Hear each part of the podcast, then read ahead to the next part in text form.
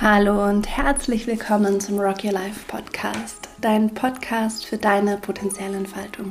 Ich bin Elisabeth und ich freue mich, dass du da bist. In dieser Folge geht es nochmal um den Wandel und um die Veränderung.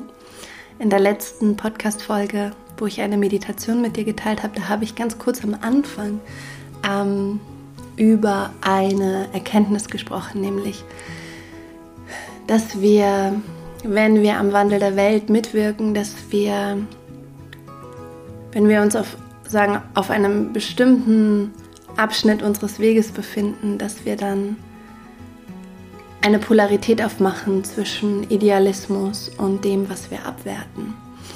Und dass das sehr erschöpfend ist, weil wir auf der einen Seite energetisch die Tür zuhalten zu dem, was wir nicht wollen und das ablehnen und abwerten und da auf der anderen Seite immer versuchen, einen Idealzustand herzustellen, den wir versuchen aufrechtzuerhalten, was ähm, nicht funktioniert und extrem anstrengend ist.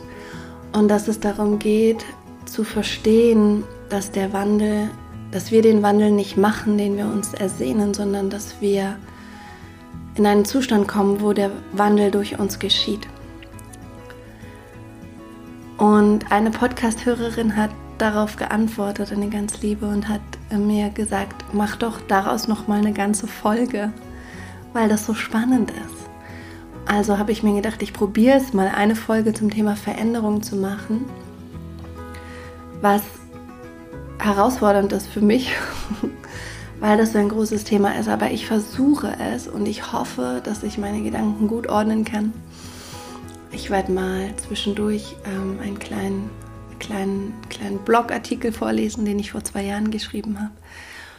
Und das, was ich versuche zu machen, ist, ich werde dich sagen, mitnehmen auf meiner Reise des Wandels und meiner Reise der Veränderung und dir, dir zeigen, durch welche Stufen ich gegangen bin und an welcher ich gerade dran bin und an welcher ich gerade rumknabbere.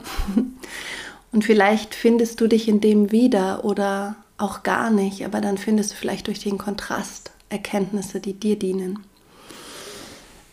Also, ich habe das mal genannt, die Ebenen des Wandels. Also es ist überhaupt nicht wissenschaftlich oder irgendwas, es ist einfach nur anhand meiner Erfahrung mit mir selbst und auch anhand der Beobachtung, die ich mache ähm, bei meinen lieben WegbegleiterInnen, weil ich natürlich ganz, ganz viele Menschen in meinem Umfeld habe, die sich auch dem Wandel widmen. Okay, Ebene Nummer 1. Da war ich, glaube ich, 20. okay, ich habe es genannt, das erste Erwachen. Ähm, da ist alles bei mir losgegangen äh, mit dem Thema Wandel und Veränderung. Das erste Erwachen war, das erste Erwachen war die große Erkenntnis, dass das Leben nicht so ist, wie ich es wahrnehme. Dass ich nicht so bin, wie ich mich wahrnehme. Die erste große Erkenntnis war, ich weiß es noch ganz genau, das war so wie, oh mein Gott, ich habe immer gedacht, Häuser müssen so aussehen, wie sie aussehen, das ist ganz normal, aber wir könnten ja Häuser auch ganz anders bauen. Oh mein Gott, ich habe immer gedacht, Arbeit muss so sein, wie, wie wir das machen, dass wir um 7 Uhr aufstehen und um ähm, 8 in der Arbeit sind und um 20 Uhr zurückkommen oder im Schichtdienst arbeiten oder das Geld immer knapp ist oder aber das ist ja gar nicht so, wir haben ja uns einfach irgendwie darauf geeinigt, dass wir das so machen. Oder so, oh mein Gott, wir haben gedacht, das ist die Liebe, so sieht die Liebe aus zwischen zwei Menschen, aber vielleicht ist das gar nicht die Liebe zwischen zwei Menschen. Vielleicht haben wir uns einfach nur darauf geeinigt, dass wir sie so leben. Vielleicht ist es noch was ganz anderes. Und so ging das eigentlich die ganze Zeit. Also das war so, wie bin ich durch die Welt gelaufen und habe mir gedacht, oh du meine Güte, ich dachte immer, alles, was ich erlebe an Sozialität, an Gesellschaft, an Beziehungen, an wie wir, wie wir in der Welt sind, das ist halt so. Und dieses große Erwachen aus diesem Traum aufzuwachen und, und wirklich so mit großen, stannenden Augen durch die Welt zu gehen und mit jeder Faser des Körpers zu spüren, die Welt muss nicht so sein, wie wir sie leben, wie wir sie aktuell aktualisieren. Das muss nicht so sein. Das war mein großes Erwachen. Und davor hatte ich auch schon so ein Erwachen. Das war so wie das Erwachen aus dem Traum Elisabeth. Das war so, diese Gedanken, die ich denke, die sind ja gar nicht wahr. Ich muss ja gar nicht diese Gedanken denken. Die Art, wie ich auf meine ersten Beziehungen reagiert habe, wie ich auf Lob reagiert habe, wie ich auf Ablehnung reagiert habe, das ist ja alles nur eine Möglichkeit, das ist nur eine Wahl, die ich treffe. Das muss ja gar nicht so sein. Die Vorstellung, die ich davon habe, wie ein erfülltes, glückliches Leben aussieht, ist vielleicht gar keine Wahrheit für mich, sondern nur eine Vorstellung, die ich kreiert habe in meinem Kopf und die ich auch wieder loslassen kann. Die, die Idee, die ich habe, wie glücklich man sein kann in einem Leben und wie viel Schmerz wir einfach tolerieren müssen, weil das Leben halt so ist, wie es ist. Es ist nur eine Vorstellung. Es gibt die Möglichkeit, glücklicher zu sein. Es gibt die Möglichkeit, weniger Schmerz zu empfinden. Das war das große Erwachen, zu wirklich mit jeder Zelle zu spüren, dass wir auf wackeligem Grund stehen, dass wir auf wackeligem Grund stehen, dass das, was wir glauben zu sein, dass das, was wir glauben, was Beziehungen sind, dass das, was wir glauben, was Mensch sein bedeutet, dass das, was wir glauben, wie wir in einer Gesellschaft miteinander leben können, dass das einfach nur Vorstellungen sind, die wir aktualisieren durch unser Handeln und indem wir uns kollektiv darauf einigen, auf bestimmte Ideen. Das war mein großes Erwachen und ich glaube, das kennst du, das hattest du auch.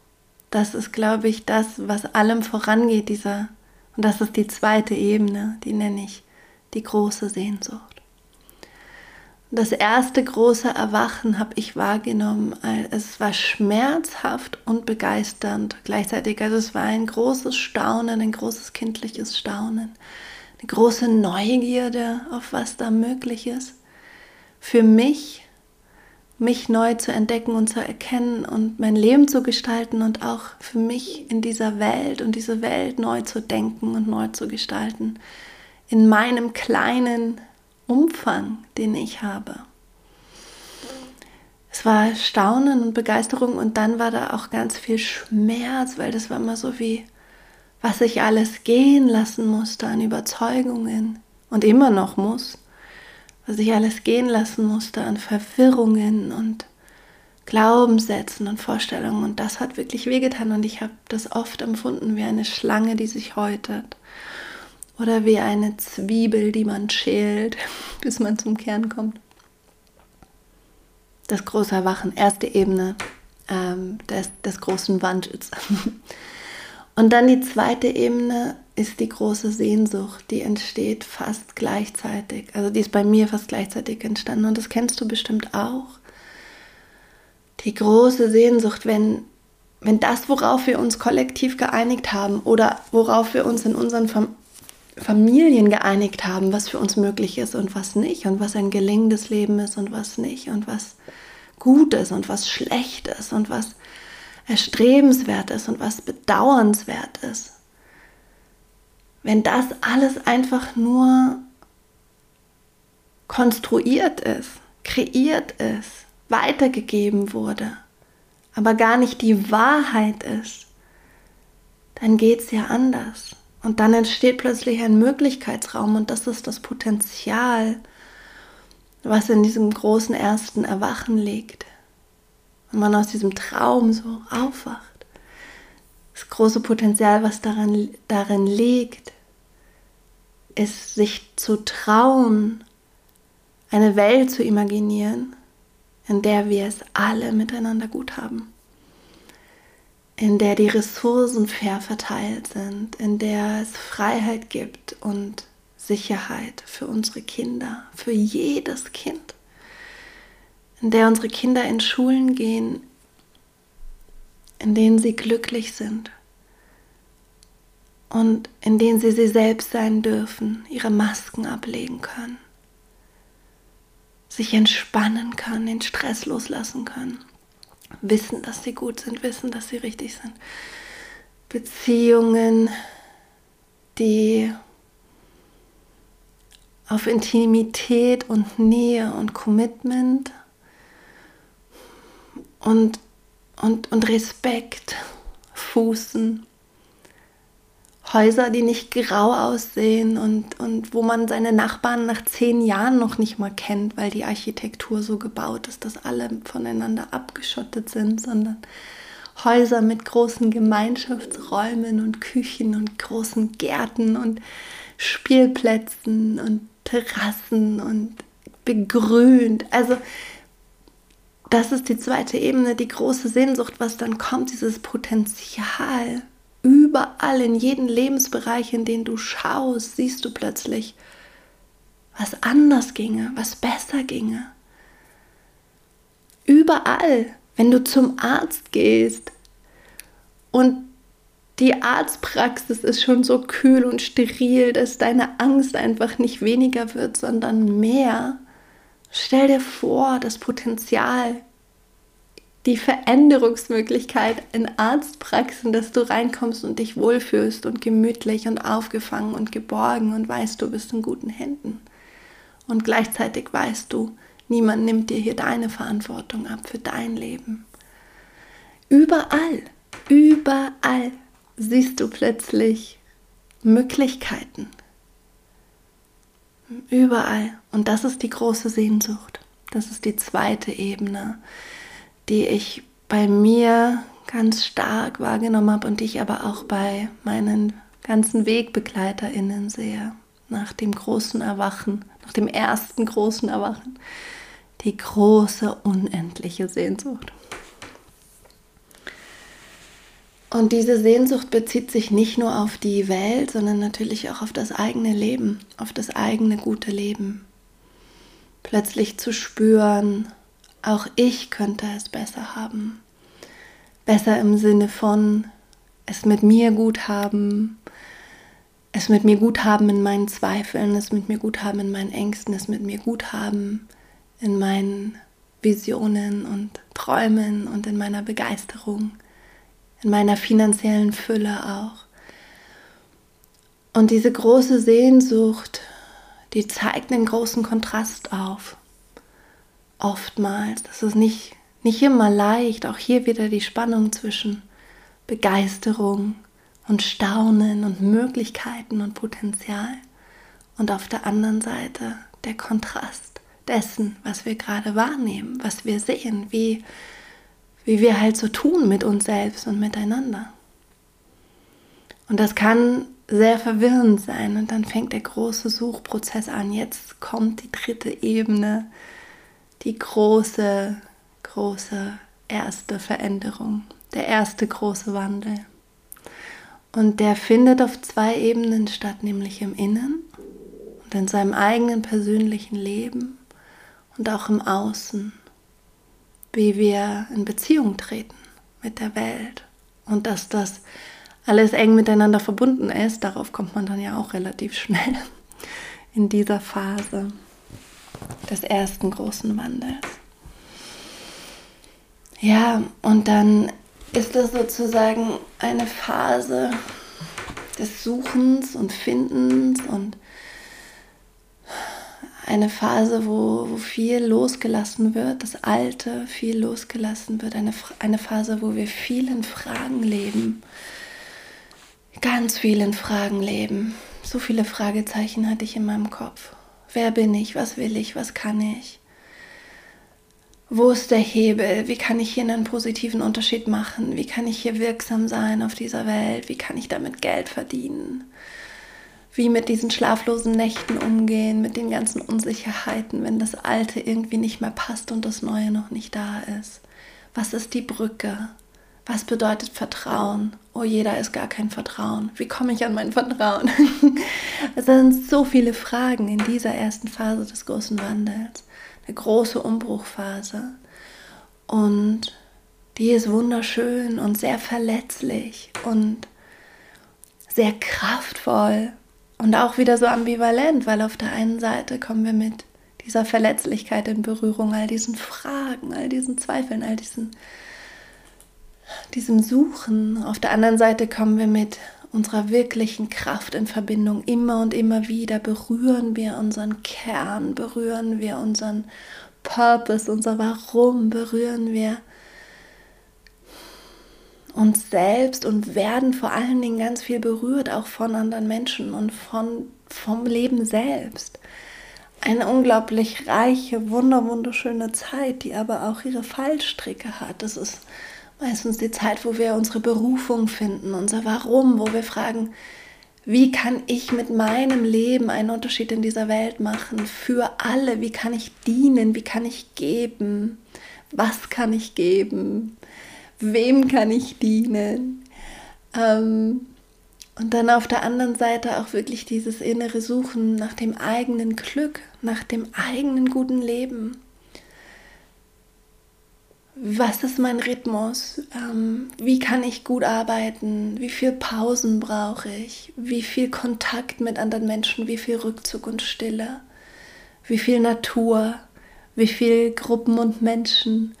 Und in, in diesem, dieser Zeit entdecken wir auch so viel, wir lassen so viel los, so viel Altes kommt hoch, alte Glaubenssätze, alte, alles, was wir uns nicht erlauben und so eine spannende, spannende, große und wichtige Phase. Und in dieser Phase fangen wir dann an, immer mehr in unsere Berufung zu gehen und ähm, nach außen zu vertreten, was wir in uns gefunden haben oder wo, wofür wir losgehen, woran wir glauben, was möglich ist.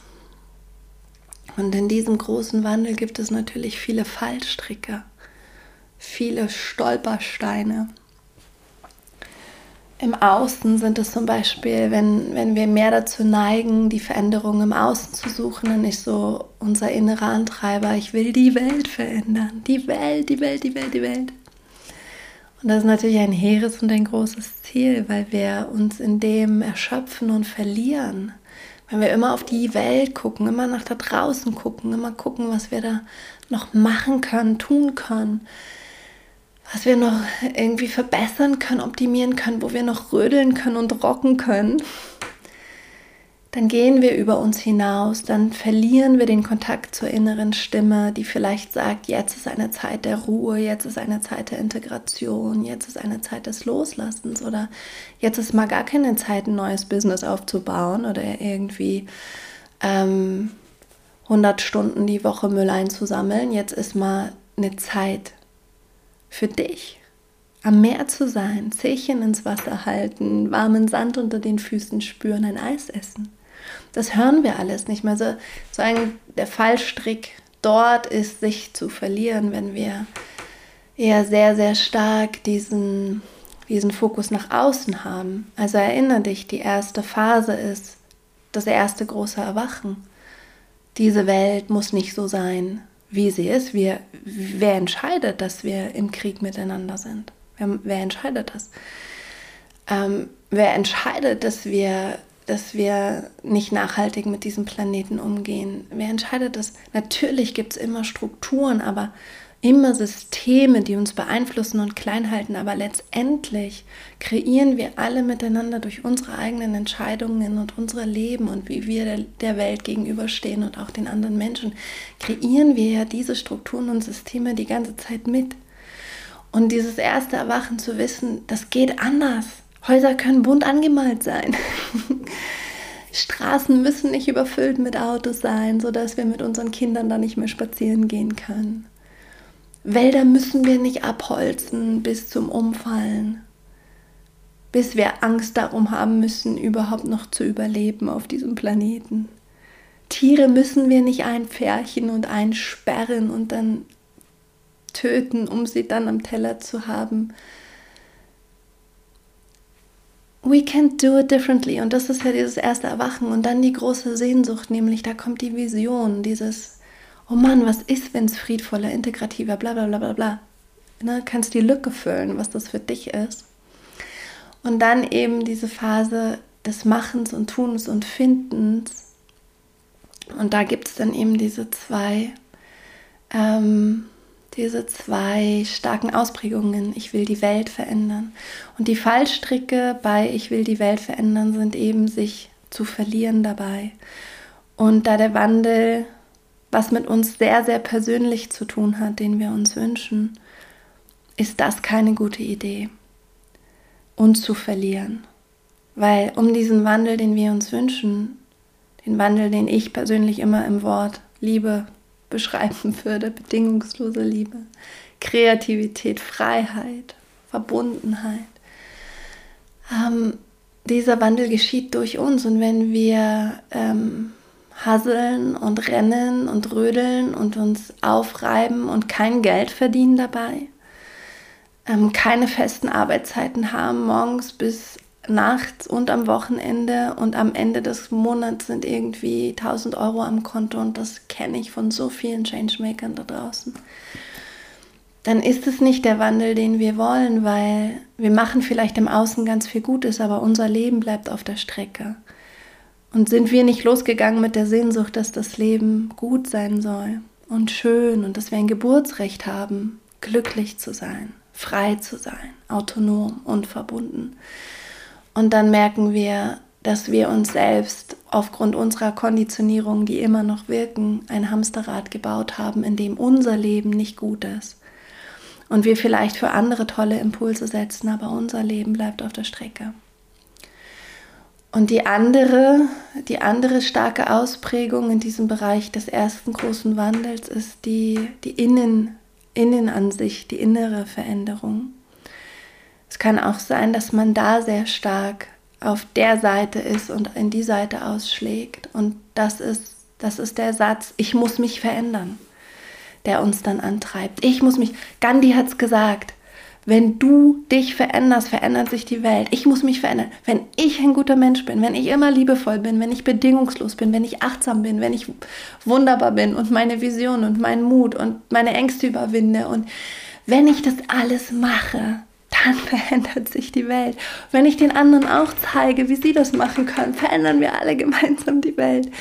Und auch das hat natürlich totale Fallstricke, denen wir da begegnen in dieser ersten großen ähm, auf dieser ersten großen Ebene der Veränderung, des Wandels. Und da ist der Wandel, bringt uns so viel bei, der lehrt uns so viel über uns und über wer wir sind und wer wir nicht sind. Das ist unglaublich. Und dieser innere, dieser innere Antrieb, ich muss mich verändern, da ist der größte Fallstrick, Fallstrick natürlich die Selbstoptimierung. Ständige Rumdoktern an, an sich selbst, ständige Beobachten von sich selbst, ständige Hinschauen zu sich selbst, ständige Beobachten, wie man sich beobachtet von sich selbst. ständige Reflexion auf der Metaebene darüber, wie man tut, wie man sich beobachtet, während man tut und wie man das Ganze dann einschätzt und kontextualisiert. Furchtbar anstrengend ständige Wahrnehmen, ständig das Suchen von komisch, das im Außen klappt noch nicht, ich verdiene noch nicht genug Geld, ich habe noch nicht genug Kunden ähm, oder was weiß ich, ja, ich habe noch nicht genug Reichweite oder bla bla. Was habe ich falsch gemacht? Was habe ich falsch gemacht? Und das ist in diesem, in dieser, auf dieser ersten Ebene passiert ganz, ganz viel Lernen und es passiert ganz, ganz viel Gutes und ganz, ganz viel Wunderbares. Aber wir kommen immer auch wieder in diese Extreme von Selbstoptimierung und Selbstüberforderung und von ähm, dem, dem Verlust von sich selbst im Außen, weil man so darauf fokussiert ist, anderen Menschen zu dienen.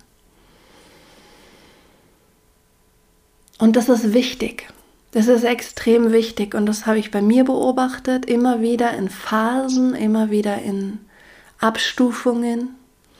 Das beobachte ich bei meinen anderen Freunden und Freundinnen und Kollegen und Kolleginnen, die eben in diesen sozialen Berufen arbeiten.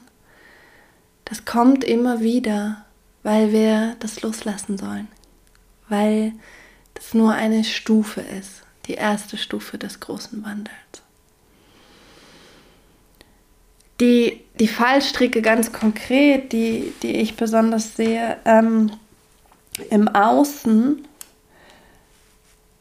habe ich schon genannt. Und etwas, was ich dazu, also was wir merken, ist immer, dass wir ähm, auf diesem Kontinuum von ich will die Welt verändern, ich muss mich verändern, ähm, dass wir da schwingen, hin und her schwingen. Manchmal finden wir die Mitte und das ist gut. Da merken wir, ah, hier ist was richtig, hier spürt sich stimmig an und dann kippen wir wieder. Und das, was ich merke, wenn man den Hang hat, Richtung Welt zu schauen, die Welt zu verändern, dann projiziert man ganz oft. Dann geht man hin und sagt, ähm, ja, alle sollten ihr Potenzial entfalten. Und eigentlich sagt die innere Stimme, mein Herz, du darfst dein Potenzial entfalten. Zum Beispiel, gell? Oder wenn wir auf der, auf der Innenseite stark sind und in unserem eigenen Leben sehr stark sind, dann sagen wir, ja, es geht darum, dass ich das beste Leben habe, dass ich die beste Version von mir selbst werde. Gott, wie ich diesen Ausspruch nicht mag. Die beste Version, das macht mir schon Stress. Und dann sagt das Herz, mein Schatz, es geht darum, dass du deine Begabungen mit der Welt teilst, weil deine Begabungen gehören nicht dir, sie sind Gaben für die anderen. Also das ist so spannend, es geht immer diese es geht immer um eine Schwingung zwischen diesen beiden Extremen. Und ich weiß, dass ich irgendwann vor ein paar Jahren, das war schon sechs, sieben Jahre her oder so, da war ich völlig überfordert und gestresst.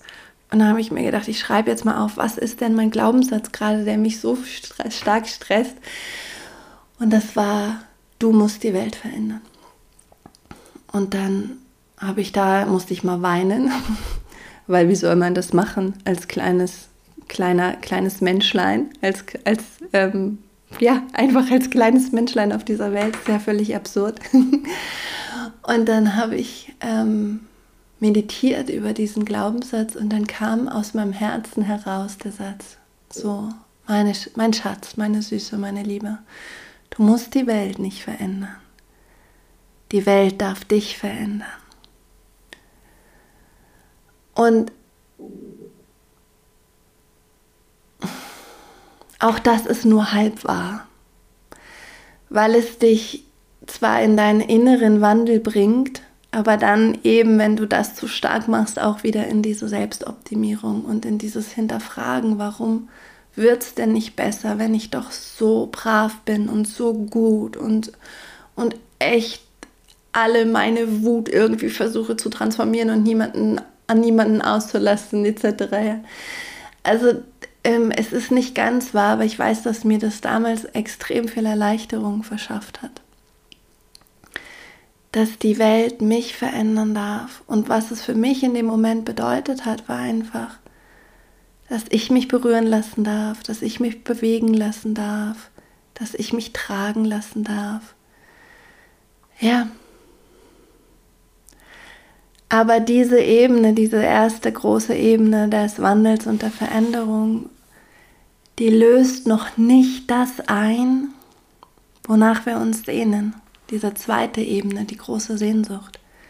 Die dritte Ebene löst es noch nicht ein. Es gibt immer wieder Momente der Erfüllung, des Verstehens, des tiefen Verstehens.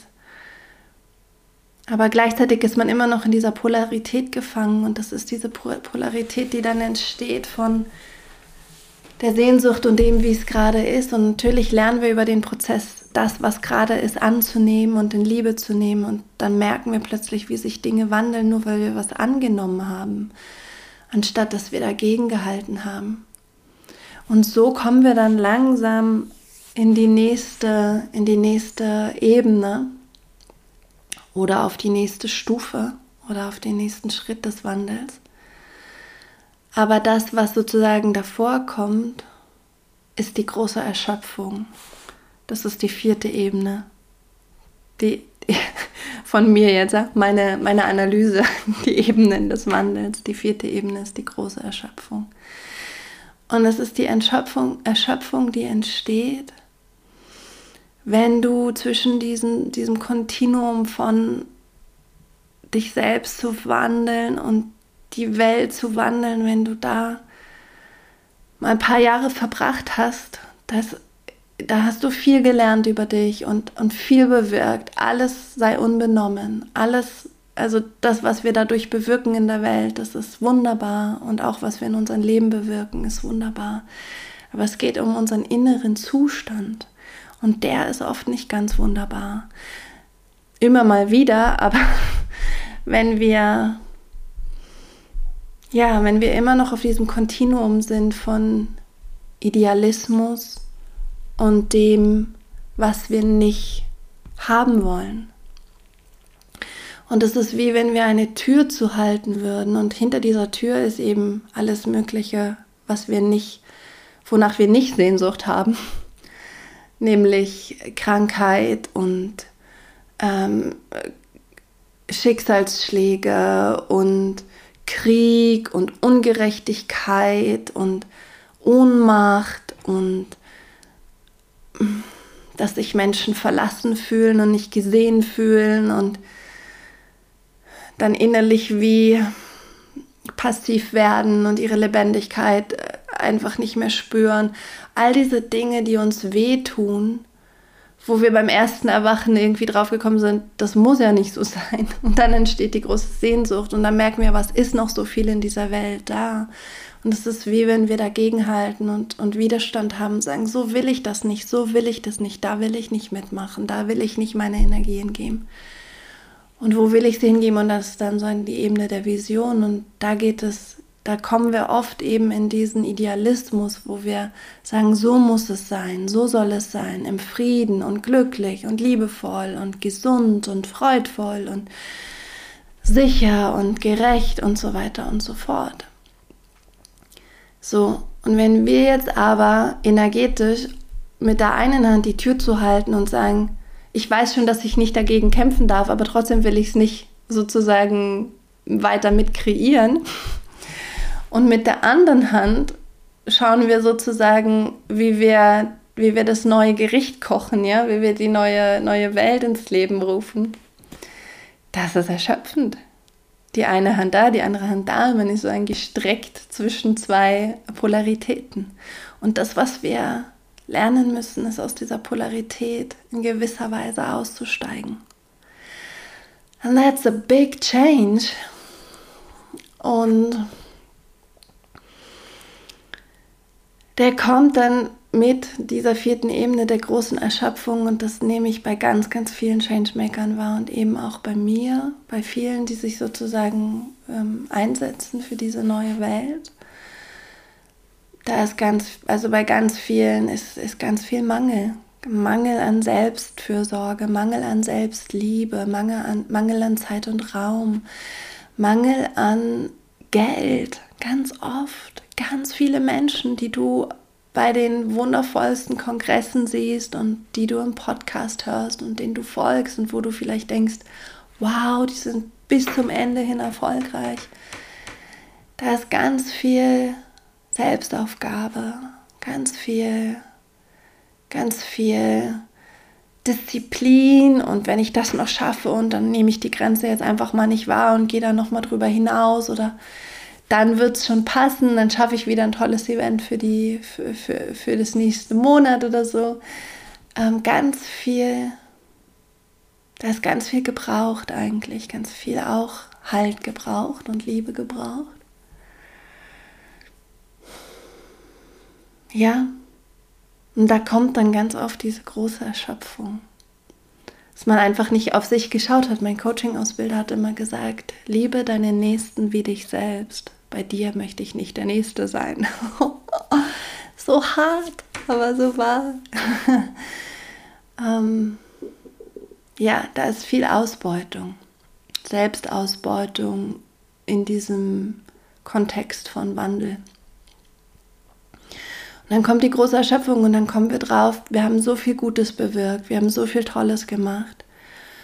Wir haben so viel an uns gearbeitet, so viel aufgelöst so viel Trauer bewältigt, so viel Trauma bewältigt, so viele Menschen inspiriert und so vielen Menschen Raum gehalten, dass sie ihre Trauma bewältigen können und dass sie in ihre Liebe kommen. Es ist so viel Gutes passiert.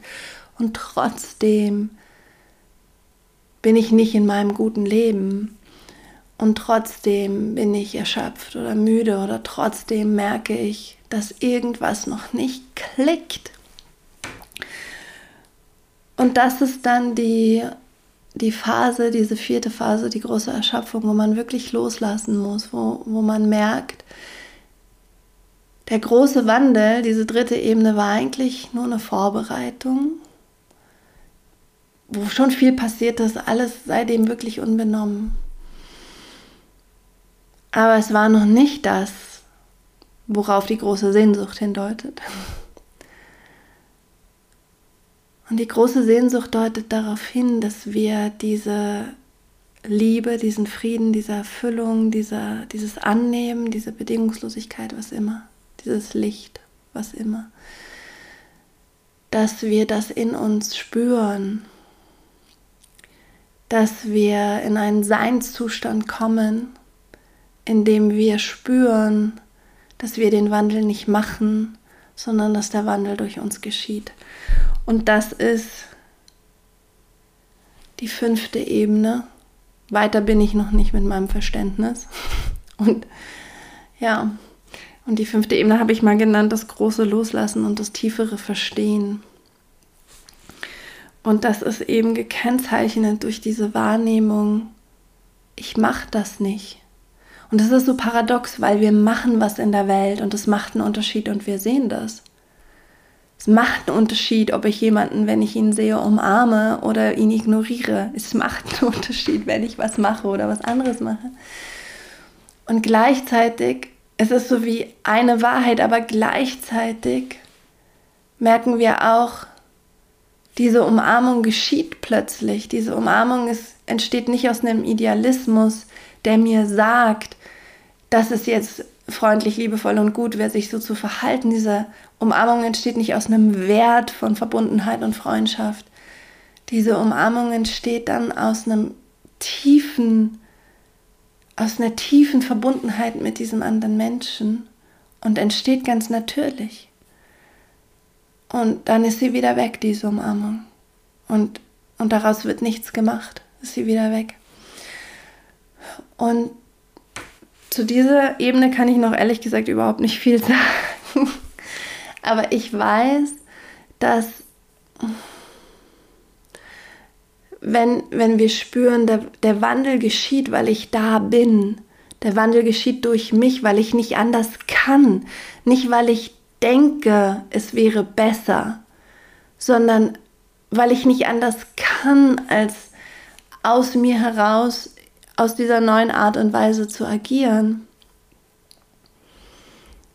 Und, und in diesem, der Wandel geschieht durch mich, in diesem Seinzustand ist auch wie, es gibt nicht etwas, was ich herstelle und etwas, was ich zurückhalte, sondern es gibt nicht diese Aufspreizung von die eine Tür wird zugehalten und die andere, die andere immer weit aufgerissen.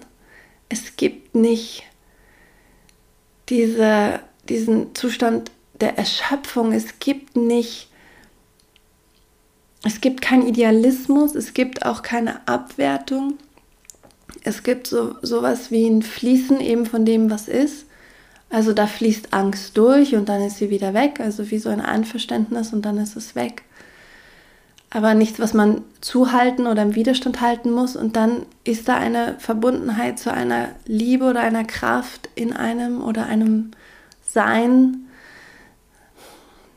das kann ich überhaupt noch auch gar nicht beschreiben. Aber du weißt auch, wo es hindeutet. Also ich glaube, wenn du mir zuhörst, dann wissen wir beide, wo es hindeutet. Und vielleicht bist du schon da. Und dann rufe ich dir von meiner Position aus zu, dass ich auch nachkomme. ja. Ja. Der Wandel geschieht durch mich. Mehr kann ich dazu noch gar nicht so richtig sagen. Aber ich lese dir noch mal ähm, eine kleine Geschichte vor von mir, nämlich ähm, diese, diese, diese Wahrnehmung von der Wandel, ich bin der Wandel, könnte man auch sagen, ich bin das, ich bin das, ich bin die Liebe, ich bin der Frieden, ich bin die Freiheit, ich bin die Annahme, ich bin auch die Angst, die durch mich fließt und dann ist sie wieder weg. ähm, das ist vielleicht diese Urverankerung in dieser Wahrnehmung von ich bin.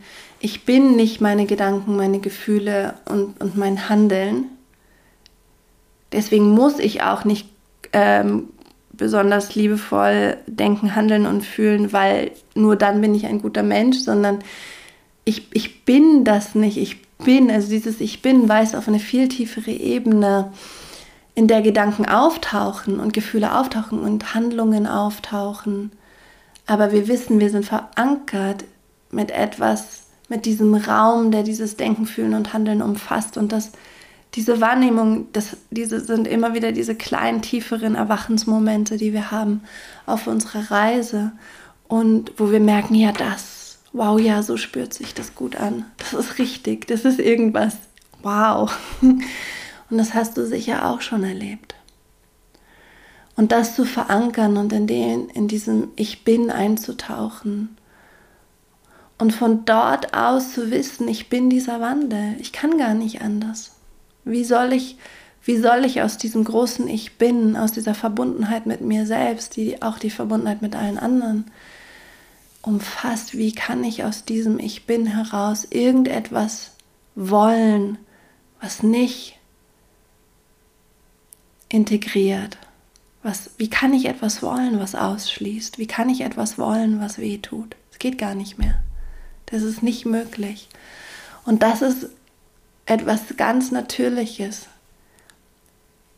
Im Grunde gut. Das ist was ganz Natürliches, dieses Ich bin, dieses Ich bin hineinzusinken. Und ja, so. Ich lese dir eine kleine Geschichte vor. Und zwar wollte ich ähm, nochmal darauf eingehen, woran wir erkennen, all, auf all diesen Ebenen findet dieses Ich bin ja statt und findet diese Wahrnehmung von, wow, der Wandel geschieht gerade durch mich und ich weiß gar nicht wie und ich mache es gerade gar nicht und ich, ich bin einfach nur verbunden. Also diese Momente haben wir ja immer wieder und ich wollte ähm, dir einfach nochmal mit dir darüber sprechen, ähm, woran erkennen wir den Wandel? Woran erkennen wir den Wandel? Die Veränderung in unserem eigenen Leben.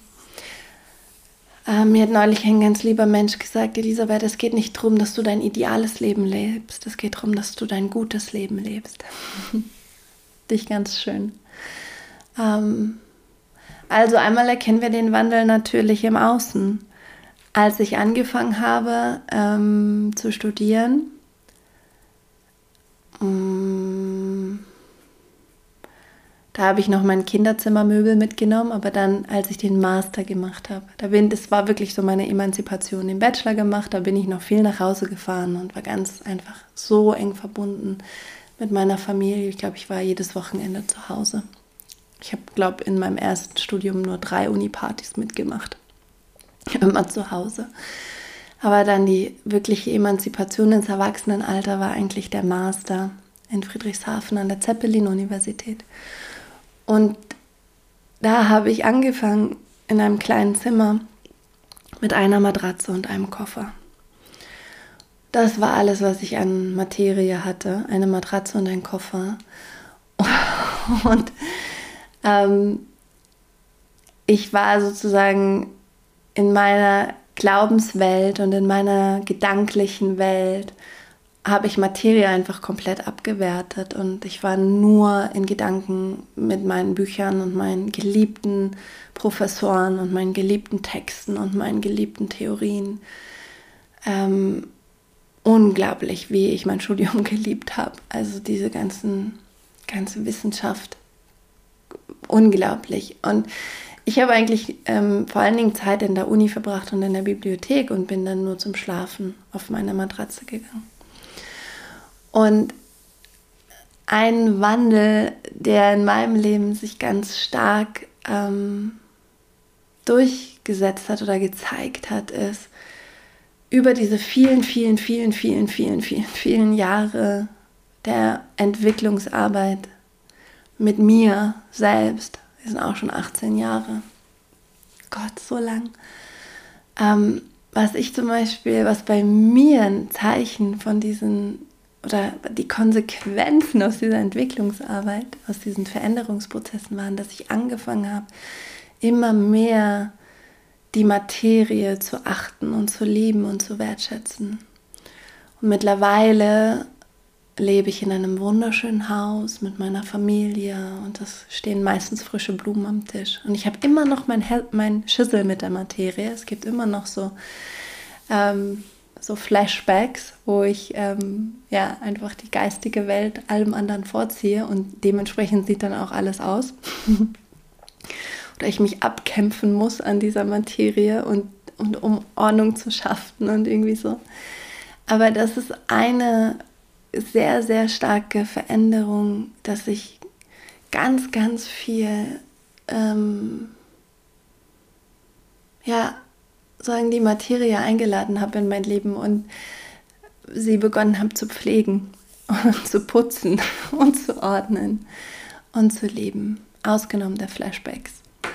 Und ich erzählte die Geschichte, weil diese Veränderung so unscheinbar sein kann, die wir durchlaufen. Im Außen siehst du natürlich von der Matratze zum und einem kleinen Zimmer zum Haus, das ist eine ordentliche, ordentliche Entwicklung. Aber es geht ja immer um unsere Beziehung zu den Dingen und wie wir innerlich damit sind.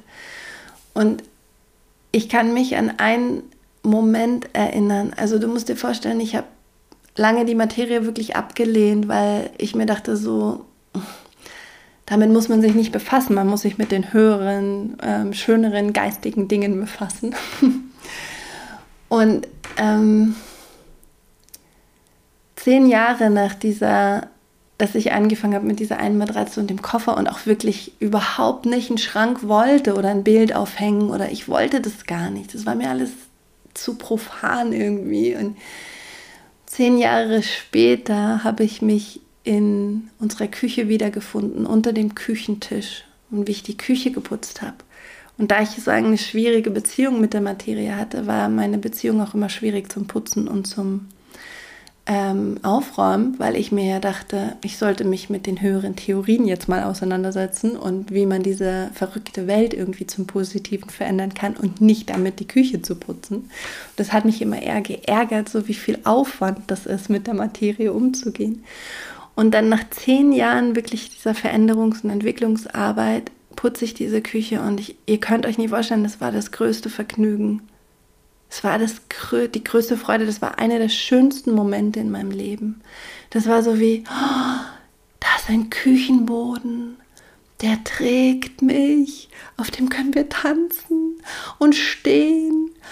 Und da ist Wasser und Seife und damit kann ich den Dreck wegmachen. Und da ist ein Herd und ein ähm, Ofen und da kann ich kochen und es duftet so gut. Und in dieser Küche kann ich Nahrung für uns zubereiten und diese wunderbare Erde gibt uns alles an Nahrung und da gibt es Orangenschalen und es gibt Kartoffelchips und es gibt heißen Kaffee und es gibt so viel Schönes und ich war einfach in absoluter Freude und tiefster Freude und tiefster Liebe zu dieser Küche und der Materie und dem Putzen und dem Saubermachen und dem Pflegen und das war eine der Momente, wo ich gemerkt habe, ah, okay, es hat sich was verändert. Diese, diese ganze Entwicklungsarbeit hat dazu geführt, dass ich diese tiefe Freude empfinde beim Putzen. Und das war ein langer Weg für mich dahin. Und ich erzählte das, weil diese, diese Veränderung, die wir uns wirklich sehnen, die ist nicht so sehr, die liegt nicht so sehr in den Dingen im Außen, sondern es liegt vielmehr in der Qualität, wie wir mit den Dingen im Außen umgehen und was sie für uns bedeuten. Und dazu habe ich noch eine kleine ähm, Geschichte, die habe ich vor zwei Jahren. Das ist eine kleine Momentaufnahme, die lese ich dir nochmal vor. Das ist sozusagen das gleiche Prinzip, weil ich bei mir immer ich habe, glaube ich, immer gewartet, so wie ob diese, dieser Veränderungsprozess, diese Sehnsucht, vielleicht habe ich auf so einen großen Knall gewartet oder so, die große Bühne oder so, aber bei mir haben sich diese Veränderungen, die ich wirklich ersehne, immer im Kleinen abgespielt. Unter dem Küchentisch oder auf der Gartenmauer. Und so heißt die kleine Momentaufnahme auf der Gartenmauer. Das lese ich dir kurz vor, ganz kurz. Es war vor zwei Jahren im März. So langsam verabschiedet sich der Winter. So langsam blinzeln wir wieder aus unseren Höhlen hervor. Tatsächlich ein neues Jahr, ein neuer Frühling, eine neue Lebendigkeit. Das Leben ist schön, so unendlich schön in all seiner Vielfalt, so wie du, so wie ich. Oft braucht es nur einen neuen Blick, um die Schönheit in allem zu sehen. Heute saß ich mit meinem Baby auf der Gartenmauer. Ich erinnerte mich daran, dass ich den März immer blöd fand. Alles so grau und matschig, die traurigen Bäume mit ihren kahlen Ästen, das zertretene braune Gras, die kleinen Frühjahrsblüher, die so tun, als wäre es schon so weit, als wäre es schon Mai. Aber heute saß ich anders auf der Gartenmauer. Heute habe ich unser zermatschtes Kartoffelbeet angeschaut und gedacht, ja, Mutter Erde, ruh dich ruhig noch aus. Ich habe die Äste unserer großen Linde angeschaut und dachte, wow, so schön, diese dunklen, kargen Äste vor einem hellblauen Himmel. Ich habe das trockene Laub am Boden betrachtet, durch das sich schon die Krokusse schieben und war guter Dinge, dass alles Lebendige immer wieder einen Weg findet zu erblühen. Ich habe meinen Blick verändert. Dass mir das gelingt, ist vielleicht meine wichtigste und größte Errungenschaft nach mittlerweile 16-jähriger bewusster Entwicklungsarbeit, dass ich im mir bislang so unsympathischen März auf einer Gartenmauer sitzen kann mit meinem Baby im Arm und dankbar bin. Und das ist zugleich auch meine Botschaft an dich, dass die Veränderungen, die du machst, wenn du auf dem Weg der Bewusstwerdung und Potenzialentfaltung bist, sich nicht unbedingt auf einer großen Bühne abspielen müssen, sondern vielleicht auf einer ganz profanen Gartenmauer. ja, oh mein Gott, jetzt habe ich aber lange geredet. 50 Minuten, weiß ich nicht, ob das schon die längste Podcast-Folge ist. Ich habe auch echt alles gesagt. Ich hoffe, ähm, dass dich das in irgendeiner Weise inspiriert hat. Ich bin wahnsinnig gespannt und, und freue mich wirklich total, wenn du mir zurückschreibst und deine Erfahrungen mit Veränderungen und Veränderungsprozessen mit mir teilst und ähm, ja, einfach zu wissen, wie das bei dir ist. Jetzt wünsche ich dir einen wunder wunderschönen Tag, Abend, wo immer ich dich auch gerade treffe. Und melde dich unbedingt an beim Rock Your Life Inspiraton. Du findest den Link in den Show Notes rockyourlife.de slash inspiraton. Da sprechen unglaublich tolle Menschen wie Ali Maloji oder Omar Kialanam oder Naomi Ryland, Eli Perzelmeier, Christina Wechsel, Katharina Scala, ähm, Aladin Elmar Falani, auch so viele tolle Menschen, Martin Kirchner, Simon Marian Hoffmann, Rike Petzold, ähm, jetzt habe ich bestimmt jemanden vergessen. Sprechen über ihre Geschichten, über ihre Wandlungsprozesse, über ihre Beziehung zu Veränderung und Wandel. Und es ist einfach ein großes Online-Festival zum Thema Changemaking und Veränderung und Wandel. Und ähm, Potenzialentfaltung und Kulturwandel und ja, diese neue Welt hervorzubringen, die wir alle wünschen. Und ich bin mir sicher, wenn du diese Podcast-Folge durchgeschafft hast, nach fast einer Stunde, dass dich diese Menschen wahnsinnig inspirieren werden und dass es ganz, ganz wichtig und schön wäre, wenn du Teil von diesem Inspiraton bist und auch deine Stimme da lässt und deine Geschichte, weil wir auch immer wieder Austauschrunden haben und Gespräche miteinander. Jetzt wünsche ich dir eine wunderbare Zeit und mach's gut. Kopf hoch, Herz offen und Rock'n'Roll. Deine Elisabeth.